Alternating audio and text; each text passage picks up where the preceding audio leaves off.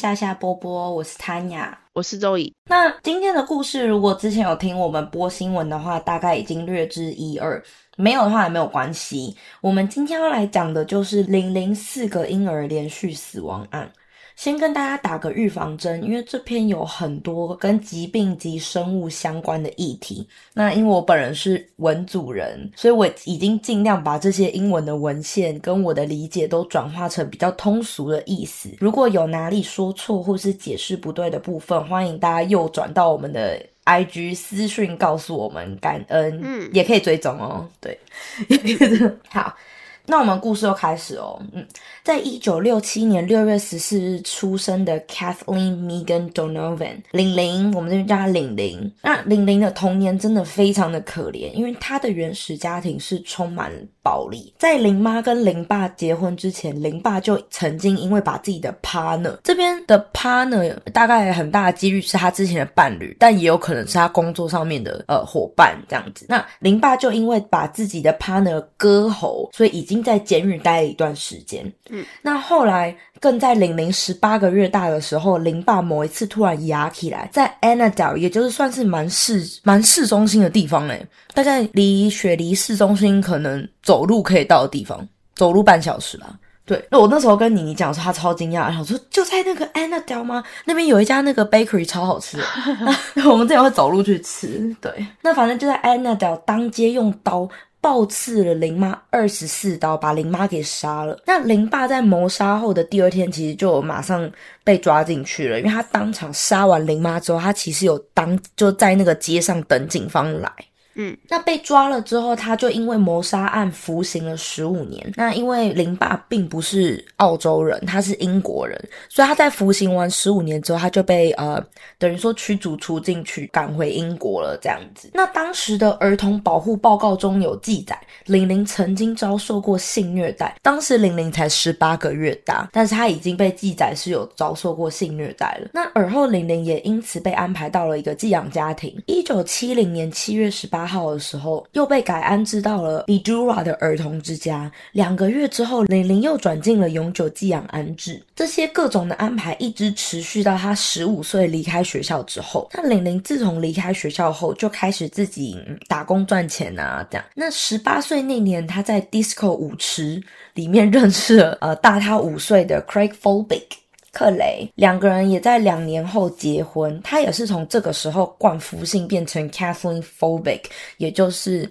嗯，现现在大家比较可能在新闻上面看到他的时候，就是这个名字这样子。结婚后的玲玲夫妻档是住在新州一个叫 Singleton 的小镇，那他是从雪梨往北开车大概三个小时的郊区。嗯，一九八九年二月一号，新婚的两个人很快就迎来了他们第一个小孩，Keller Gibson Phobic。加乐，但是加乐从刚出生开始就有呼吸声过大的问题。医生认为加乐是患有轻度的喉头软化症，但是医生有说，因为这个症状通常会随着小孩的年龄增长而慢慢的消失。关于这个症状，简单来说就是你喉头小孩子喉头结构如果太软的话，因为没有支撑力，所以会在呼吸的过程中，因为气流导致喉头就是塌陷。所以就阻塞呼吸道，然后产生喘鸣的杂音。那喘鸣其实就有点像是，嗯，你如果呼吸不太到的时候，会有一种很像吹哨子的声音，这样就是那个声音。我有睡觉发生发出那个声音过，其实。哦，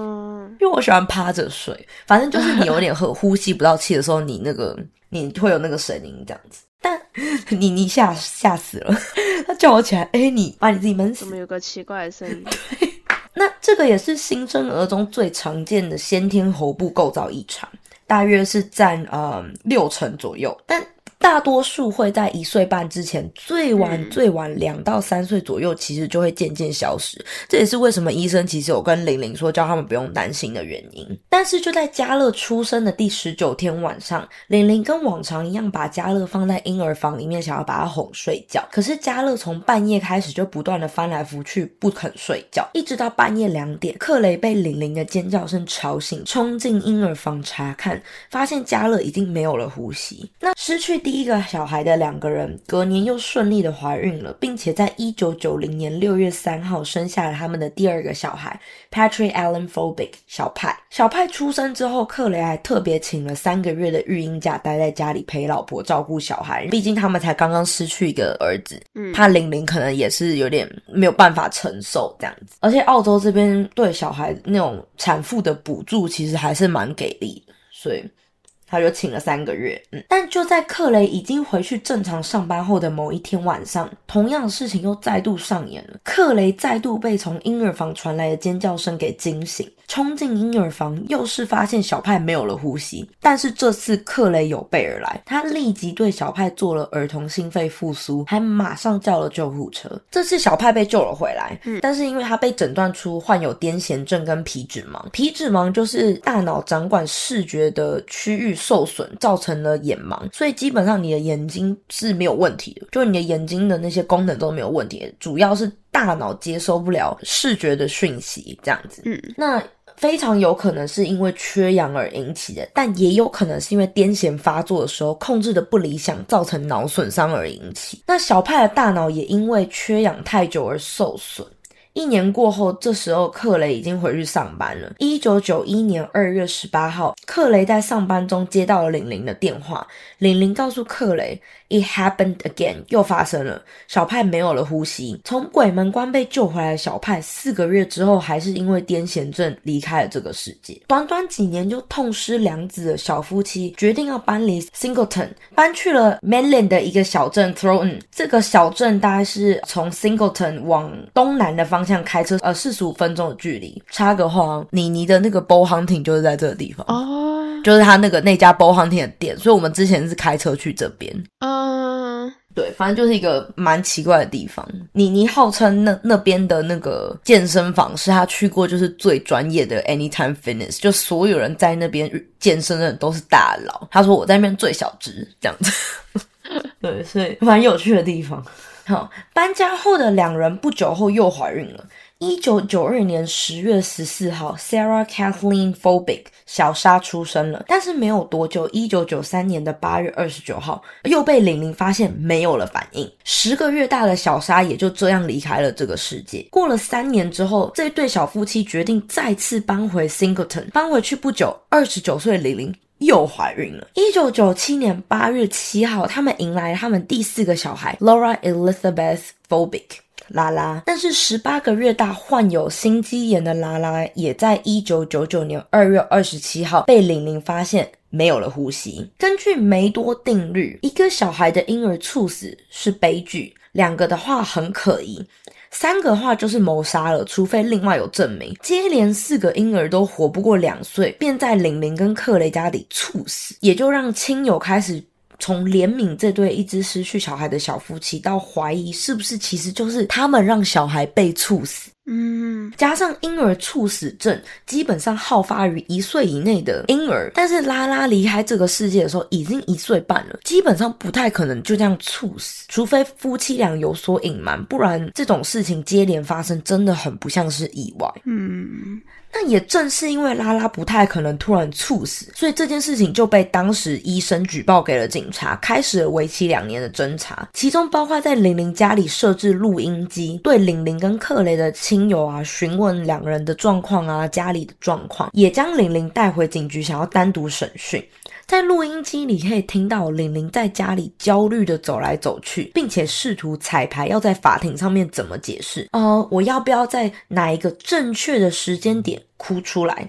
或是我要怎么样提供正确的证词？这样子，克雷也开始渐渐的对玲玲起了疑心，因为其实玲玲才是那个一直在家里照顾小孩的那个，所以他就很担心是不是有可能产后抑郁症啊，或是之类的，然后导致这种事情一直重复发生。嗯，那在某次偶然中，克雷发现了玲玲的六本日记本，在日记本里面，玲玲写下了好几段让克雷觉得呃不寒而栗的话，其中包包括他当时怀着拉拉的时候写下了啊。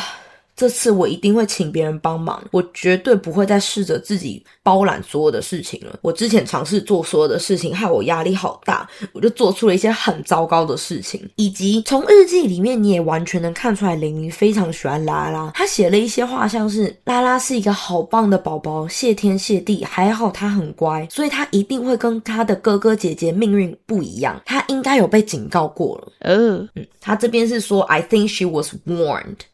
他有写出，我觉得我是世界上最糟糕的妈妈，我好害怕拉拉会像小沙一样离开我。我知道我的脾气很差，有时候也对他很残忍。这边的他是指小沙。嗯，我觉得我是世界上最糟糕的妈妈，好害怕拉拉会像小沙一样离开我。那他的原句是写说，and she left with a bit of the help，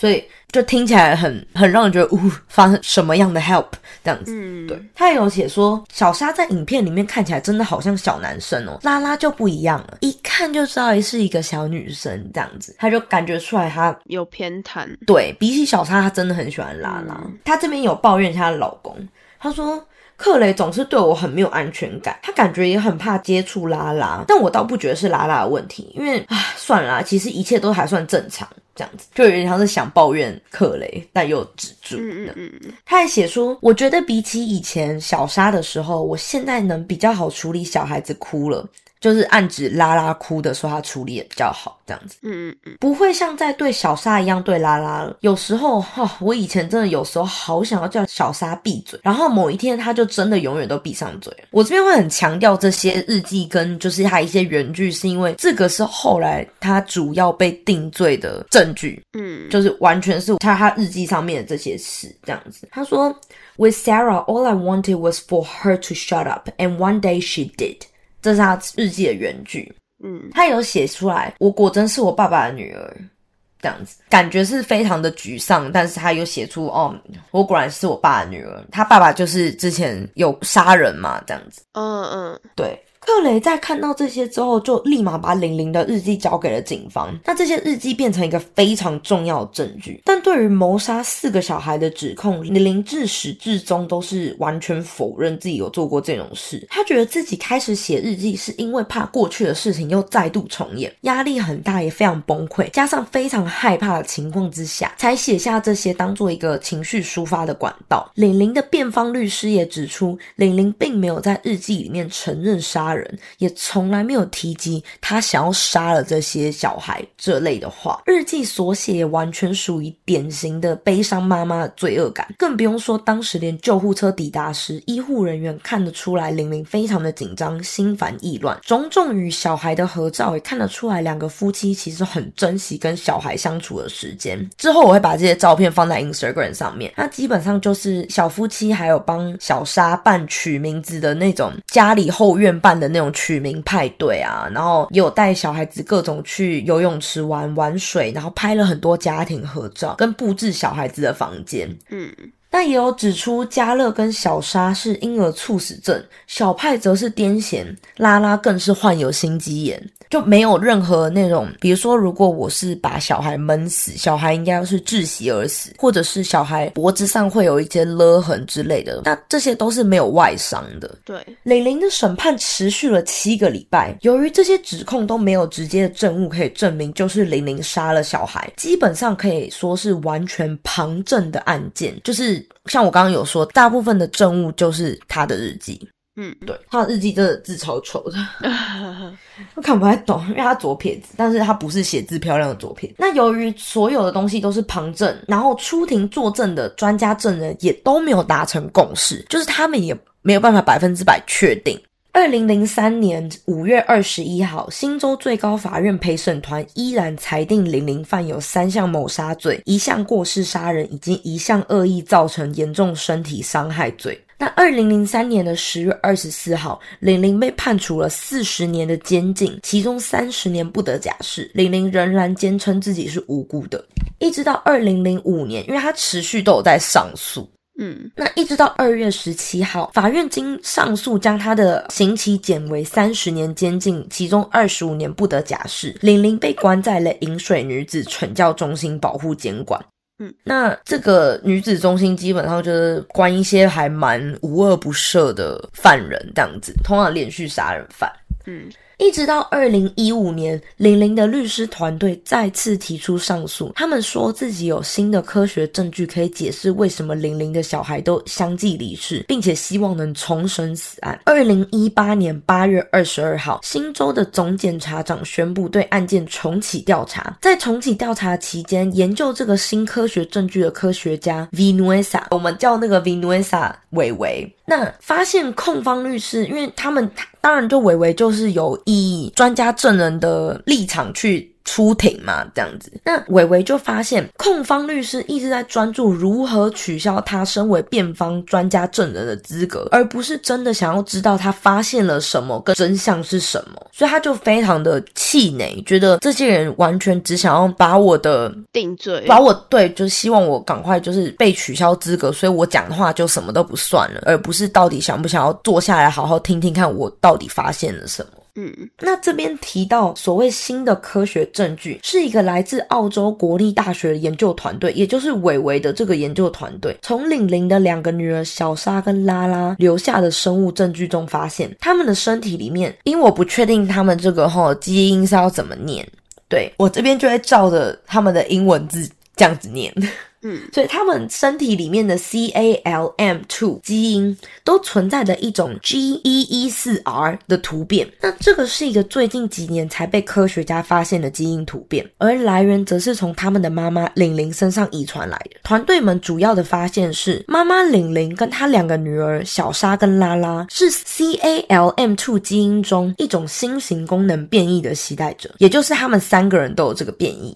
这样子，那这种基因突变可能会引起心律失常，并且导致新生儿跟幼儿的突然死亡。多个报告指称，这个变异会在不同的个体上引起不同的临床表现。例如，有可能父母携带者的症状是非常轻的，像比如说妈妈的呃临床表现可能只是会经常晕厥，但是在小孩子上面可能是患有危及生命的心律失常。嗯那在报告中更指出，小沙在去世的四天前，曾经因为疑似呼吸道感染被李玲带去看了 GP，也就是就是看医生啦。对，对，那医生曾经开给小沙抗生素。拉拉在死亡的前两天也曾接受伪麻黄碱治疗呼吸道感染。但伪麻黄碱是一种激活你交感神经的药，基本上是等于说它会缩小你的血管，来减少充血跟肿胀的情形。所以很多那种过敏药啊，或者是缓解鼻塞的药，甚至花粉症、支气管炎，其实都会用这个治疗这样子。但通常除非医生指示，不然这个治疗其实是不适合六岁以下小孩的。何况拉拉那时候应该也才不到一岁，断出来一岁半嘛。嗯嗯。可是我其实想，这么小小孩吃抗生素可以吗？就是不管是用打的还是吃，对，因为小沙那时候好像才十个月，嗯不然就是可能误诊或是之类的。但他那时候是有被开抗生素，没有错。嗯嗯那因为小莎跟拉拉在他们死之前都患有呼吸道感染，拉拉更是接受了维麻黄碱的治疗。维麻黄碱跟肾上腺素能受体，并且引起内源性儿茶酚胺的释放。我觉得很多就是文主人，文主人如我现在应该已经放空。那我这边尽量就以一个非常简单的方式。讲儿茶酚胺的释放是非常有可能就是触发心脏的心律不整的原因，是因为过多的儿茶酚胺可能导致心肌梗塞。基本上就是一个他可能原本就已经有这个隐藏的疾病，因为他的遗传变异基因，结果他又吃了这个药，他又接受了这个治疗，所以等于说加速，嗯嗯嗯，等于说诱发出他这个潜在的基因的那个就有点像就是什么，你要检查过敏源，然后以防万一说你呃在食用东西的方面去吃到一些过敏，或者是医生在你第一次去看诊的时候，医生会问你说哦你有没有就是药物过敏这样子，对，但因为他们这个研究就是很新的，所以之前可能是等于说是嗯完全没有这个概念这样子。对对，那加上两个小孩子的尸检都有大量的甲型溶血性链球菌，那这个又简称为草绿色链球菌，是感染感染性心内膜的主要病人。而且更早出生的两个儿子加勒跟小派，因为已经太久之前了，并没有证据可以让科学团队研究。但加勒跟小派都患有先天性疾病，像呃加勒有那个喉头软化嘛，然后小派是有癫痫症，对，这有可能会加剧婴幼儿的心肺功能骤停。种种的因素基本上就是以科学的角度来切入跟证明，这四个小孩还真的有可能都是自然死亡的。那控方这边就有请来一个心脏权威 Jonathan Skinner，嗯，他的那个 Skinner，他的那个姓氏就是真的叫。皮肤人，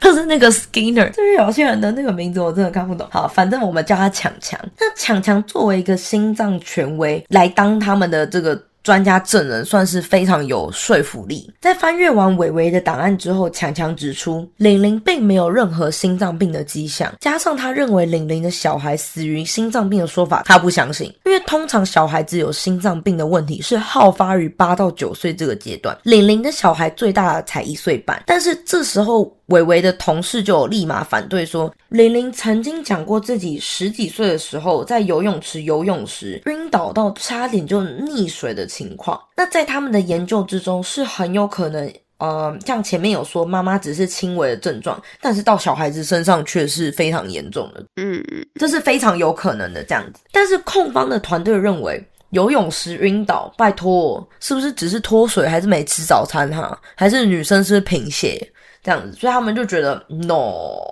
不接受。那二零一九年七月的时候。首席司法官也做出决定，将玲玲继续留在监狱服刑的判决，因为他认为强强的专业知识加上控方的一些证据，比较能够说服他。而且法官也认为玲玲的日记在他的认知之中，其实就是标准的产后抑郁症的证据。那如果你有产后抑郁症的话，你有可能就会做出一些比较偏激的举动，这是法官的认为，嗯，不代表我的立场。不代表，那伟伟认为这个判决一点都不公平啊啊！因为这简直就是充满了对女性的偏见，加上呃刚刚所说的产后抑郁症跟一些哦你是不是只是脱水啊还是怎么样什么什么之类，你一点都不公正。加上他觉得你真的有在看我的研究吗？这样子，你觉得这些都是？屁话吗？所以他就更认真的研究 CALM2 这个啊基因，甚至说服了更多这方面的权威医生一起对合成细胞进行突变测试。测试的结果几乎明确的符合了他们的研究。玲玲的 DNA 中 CALM2 的变体不仅会导致心律失常，还可能致命。这边他们的研究指出，是患有心律失常，而不是因为 CALM2 变体而先天有心脏问题。简单来说，就是这个变体，它是会让你治病的，就是会让你得到心律失常，而不是因为我有这个变体，所以我先天有这个心脏的问题。嗯嗯。除此之外，测试的结果也反映了，除了 CALM2 变体以外，其他的 CALM 变体会导致幼儿在睡着的时候死亡。二零二零年，伟伟跟他的同事找了其他二十四位科学家，共同撰写了一篇名为《杀婴与遗传性心律失常》的论文。这篇论文也在该年十一月由 EP Europace 这个期刊中发表。那这个期刊是牛津大学出版社出版的。医学期刊专门发表有关心脏等像心律失常啊一些心脏相关的研究文章，就不是来乱的那种医学期刊。它甚至是欧洲心脏会学会的十三种官方期刊之一。嗯，那领玲的法律团队马上就将这个论文作为证据，向新州最高法院提起上诉。重审期间，已经在饮水女子惩教中心待了十五年的玲玲，在二零二零年十二月三十一号被转移到了克拉伦斯惩教中心。结果她在新年的第一天马上被暴打，玲玲就很无言，因为她其实从入狱开始，就是二零零五年开始，她一直都有跟她一个非常好的朋友，呃，有书信的、有信件的联系这样子。那朋友叫 Tracy 西西，她就立马写信给她朋友说：“哈，新年第一天我就被打。”真的是我新年快乐礼物诶，虽然没有很严重啊，就熊猫眼啊一些 OK，但是只是因为其他人不欢迎我这种人而已。所谓的这种人，他是指杀婴儿的这种人。这样子，嗯嗯嗯，likes of me。那因为西西一直以来都有跟玲玲有信件上面的联系嘛，西西是玲玲一个蛮好的朋友，她在这段期间其实也一直帮呃玲玲，比如说争取上诉的机会啊，加上呃跟媒体也有说玲玲是一个无辜的妈妈，而且西西很担心转狱之后玲玲的心理状况其实越来越差，对于新闻媒体跟法律机制都可以说是失望透顶。在玲玲曾经写给西西的信件中，玲玲。曾经非常生气的告诉西西，媒体对于她的日记断章取义，像她前面提到的 "I'm my father's daughter"，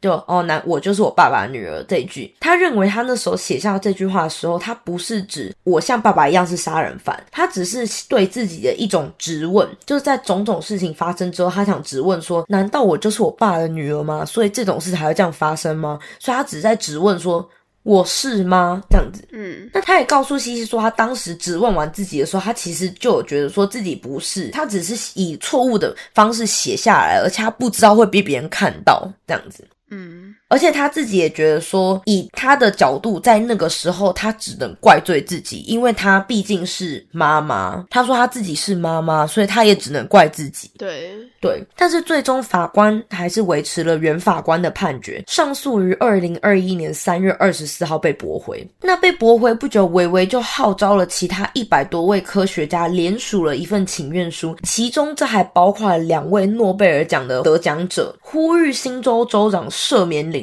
根据维维的研究，希望可以授予领玲皇家仁慈特权。对，那这边就是呃，因为这个皇家仁慈特权是英国传统中的，等于说是英国君主的皇家特权之一，这样赦免权。那因为澳洲是英属国家，所以基本上只要总检察长或者司法部长建议。然后有谏言的话，基本上就能等于说给那些犯过联邦罪行的人有赦免权啦，就是说可以放走啦，这样子。嗯，伟伟认为继续监禁玲玲是一个非常糟糕的先例，因为你会让后面的人就是有这个先例来说，你即使没有一个直接的证据，你即使都是旁证，还是可以简单的忽略这些相对有说服力的医学跟科学证据，继续把人关在里面。他觉得这是非常主观的解释跟间接。证据居然打不过老娘的科学研究，这样子。对，就是有一种对于日记的解读是证据，而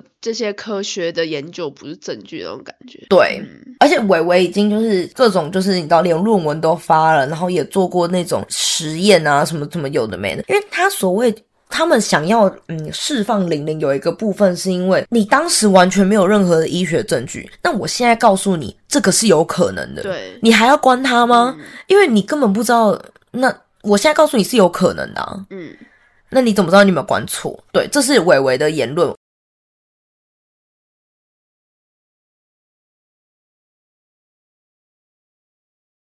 那因为当年在进行玲玲审判的时候，根本就没有足够的医学证据来作证小孩的死亡是人为所致，加上刚刚有提到，连当庭的专家证人都没有达成一致，单单仅凭玲玲日记中的只字片语，以及前面有提到的梅多定律，那梅多定律就是刚刚说，呃，一个是悲剧，两个可疑，三个谋杀，三个就是谋杀这样子之类的，单单仅凭这两件事情作为定罪的证据，但是因为目前新的研究可以说是推翻。了刚刚所说的这个梅多定律，根据遗传学，如果有一个婴儿因为遗传基因因素导致猝死，就也就是他们刚刚那个研究的 CALM2 的变异基因嘛，你有很大的几率是会有其他小孩在也在婴儿时期猝死。嗯嗯嗯，就是反而是你这个几率是重复的。对，那目前婴儿猝死的案例。很有可能三分之一其实都是遗传基因导致的，所以医学专家们甚至联名请愿，希望新州政府直接就赦免已经在监狱服刑二十年的玲玲，因为如果还要走法律程序的话，至少要好几年。那原本玲玲就已经要在二零二八年出来了，嗯，然后等于说，那那有可能你到时候判我好啦好啦，其实我判错了，说老娘妈都已经服完刑了。对对，所以他们情愿说干脆就先赦免他。嗯，那去年十月的时候，玲玲的法律团队就已经再次为他提起了上诉，上诉的申请也在今年二月被接受。四月二十六号，也就是上个月。玲玲的前夫克雷还通过他的律师表示，一个家庭四名幼儿因为自然原因死亡的说法，他根本就不相信。但是其实，在维维研究的期间，克雷甚至在维维没有要求提供的情况之下，就直接说：“我不会提供我的 DNA，我不提供。”对，不要。克雷认为玲玲在小孩离世的时候总是非常的冷漠。他的悲伤表现非常的奇怪，不像正常人的悲伤。但是很多专家认为，因为玲玲的童年加上在寄养家庭中度过那些青少年的时期，非常有可能让玲玲在这段期间其实是等于说，只要遇到什么有什么压力，或是有什么他没办法承受的事情，他会直接关闭自己的情绪，就等于说 shut down 这样子。嗯，对，那而且他们认为玲玲非常有可能是患有复杂性创伤后压力症候群，那跟我们平时熟知的 PTSD 比较不一样，它是 C 一杠 PTSD。那这个复杂性创伤后压力症候群跟我们平时熟知的 PTSD。边缘型人格障碍那些不一样，但是很相似。最主要的差异是这个人的个人核心自我认同的扭曲跟严重的情绪失调。这也解释了为什么玲玲的日记里面那种非常扭曲的文字，其实都有可能是在他扭曲心理之中，想要把几个小孩的离开怪在自己的身上。像是他日记上面其实有写，我自己也很常怪在我自己的身上，所有事情都是我，都是我不好。我是一个妈妈，这是做母亲的责任。也有写说，光想。到我已经失去三个小孩，啊到底为什么是我？拉拉一定要留下。我当时迫切的想要抓住一切，所以也许有时候在别人的眼里，我做的事情非常不合理。而这些举动在专门研究，嗯，这个我一定要讲英文，原因是我完全找不到中文的翻译。那中文的翻译有点像是妈妈在怀孕前或是怀孕期间，对于失去比较大的小孩或是伴侣那种很亲近的人，妈妈的反应。这样子，它叫呃 maternal bereavement，这个是有专门的学者在研究这件事。那在学者的眼里，玲玲日记中的字句都还算合理，甚至有学者将玲玲的日记丢到那种人工智慧计算程序，试图寻找看看有没有办法找到。嗯，那种有犯罪的人可能会写下的语言模式，但是 AI 并没有侦测到任何一句。这边提到很多跟日记相关的讯息，主要是因为今年二月，自从上诉被接受之后，第一件重新调查的事情就是日记，因为这个也就是当初定罪的其中一个标准。对，这个就是当时定罪就是最主要的原因，这样子。那目前四月二十七号已经是双方的律师都已经结案陈词了。如果法官认为玲玲的罪是存在合理的怀疑，也就是只要有任何有可能导致冤狱的状况的话，他就可以将玲玲的案件提交到上诉法院，那玲玲的定罪就可以被撤销，就不用等到二零二八年才出狱了。他甚至可以提给呃 New South Wales 的州长赦免玲玲。嗯，当然现在没有人可以百分之百确定他是无辜的，但是依照这个案例来说，我个人也是支持赦免玲玲，而且我也觉得蛮合理的。不是说我说玲玲可能完百分之百没有做错事，而是你不能以有偏见的眼睛然后看这个人。主要的原因就是因为当时判罪的时候真的就是没有直接的证据，所以我觉得单凭这种日记，这种人本来就会你知道可能在最脆弱的时候写下最偏激的字句，这种私密空间，这很不公平啊。而且他其实写说，比如说像什么，他可能就是他爸的孩子，也有部分搞不好是因为，毕竟他爸曾经做过这么十恶不赦的事情，然后他可能会觉得说，哦，可能这就是上帝在惩罚我，所以让我失去了那么多个小孩。对，而且最重要的是，因为毕竟这么有这么多科学家在为了这个这个基因在做检查，然后基因突变这个情况是很大的可能。或许其实她跟她的老公克雷就是基因里面是有冲突的，所以反而这个基因。对于玲玲来讲，它并不是一个这么严重的事情，但是因为他们两个结婚在一起了，就变成一个显性的基因。或许在玲玲本身，它是一个隐性基因，然后到了他的小孩那一辈就变成显性了，所以就彻底的影响了。生命的部分，对，这也很难说啊，所以才会有这么多的学者一直在做研究嘛。因为克雷不愿意提供 DNA，对，所以他们就没有办法查说克雷到底有没有可能变异的基因。但是目前是确定玲玲、小沙跟拉拉有这样子。那因为前面两个小男孩已经等于说太久远了，所以他们也没办法有任何的生物证据可以查他们。所以目前是确定这三个女生有这样子。而且今天还有一个很重要，就是刚刚讲克雷不愿意提供他的 DNA 嘛。嗯，如果提供之后检查出来意外是什么近亲繁殖之类的呢？就是搞不好他们彼此不知道啊，好死不死，哎，近亲繁殖那导致了更多事情发生，也不一定。这么乱。没有啦，就是我想的比较多啦。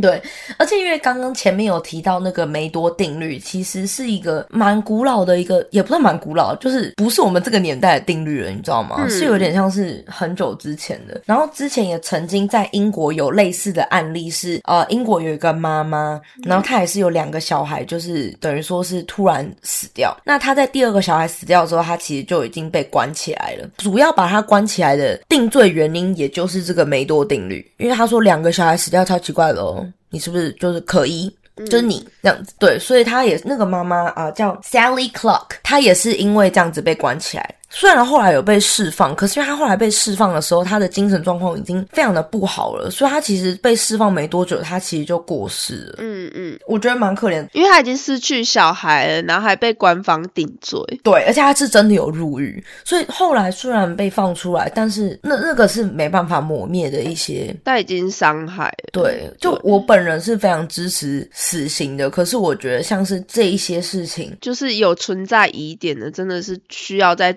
多多的关注，而不是就直接判刑。对，嗯，因为你要想，如果今天我们没有说今天玲玲是百分之百无罪还是怎么样的，我们都不知道。可是我们今天提的意思是，这是非常有可能，玲玲真的今天就是这么衰，我的小孩就是接连死掉。我的小孩接连死掉之后，他妈妈他们他的家世还这么这么的与众不同，然后发生这件事情，然后如果他今天被关了二十。五年好了，假设二十五年，因为现在还不确定他会不会被放，就发他其实自始至终都没有做过的话，不是很衰吗？对啊，所以我觉得这个案件我是很难得的，有认为还好他当时不是被判死刑。嗯，虽然如果被判死刑的话，现在应该还是会活着，因为几乎不可能马上就行刑。可是而且加上澳洲没有死刑，但是对对，都已经二十几年了。对，但是我觉得玲玲的日记其实，因为我在写这个的时候啊，我有想到就是我那时候在疫情期间，我也有写日记。其实光那我根本也没有失去小孩，我也没有什么，我那时候也不算分手。可是我那时候。写的日记其实很多时候也算是比较，比如说像是质问自己啊，或是你知道你人生一定会有一个阶段是你可能会这样质问自己，或者是嗯写下一些比较负面的事情。可是你现在，像比如说，我现在回头看，我可能会觉得，哦，我当时是 What's going on 这样子，你知道吗？就是还好吗？这样子。可是其实我现在，我现在有怎样吗？我现在也没有啊。所以我觉得日记有时候你在很脆弱的时候，加上玲玲，先不要管他是不是杀死他的小孩，他这样子接连失去他的小孩，非常有可能产后抑郁症好了，或者是他就是接受这么多打击。他写出一些很负面的事情，好像也算合理。嗯嗯，对啊。而且我觉得，如果这件事情最后是判决下来是好的判决的话，那再三跟听众们说，真的不要忽视产后抑郁。真的，应该说，不管是判决是好还是坏，希望大家都不要忽视产后抑郁。对，就虽然我们两个没有生过小孩，可是我们完全能体会，刚生完小孩，或者是你知道生小孩之前，你一定会。想东想西啊，或是你要承受很多，尤其是不止你要承受你跟你的小孩，你还要承受一些你旁边的人，比如说你的朋友、你的婆婆，你有些人是你的家人，这样你你还要去承受来自外界的一些，嗯，不会说指指点点啊，可是就是那种你知道啊，你不要这样子啦，什么什么之类，你那个怎么样？对啊，所以天呐，越想越不想生。嗯，但就这妈妈真的很伟大。嗯，每次看到那个生产的影片，我都觉得呃，好痛苦。那今天的故事就到这边结束喽。嗯，大家可以到我们的 Instagram，我们都会贴一些有跟案情相关的照片。那大家可以去那边，如果有兴趣的话，可以追踪我们。然后我们每个礼拜天也都还会有播新闻，跟大家分享澳洲的大小事跟一些小闲聊。对，如果有任何，比如说我今天有讲错什么生物学之类的，真的先请大家不要逼我，因为我真的是文组的，对，很怕被骂。好，那今天就到这边结束喽，大家拜拜，拜拜。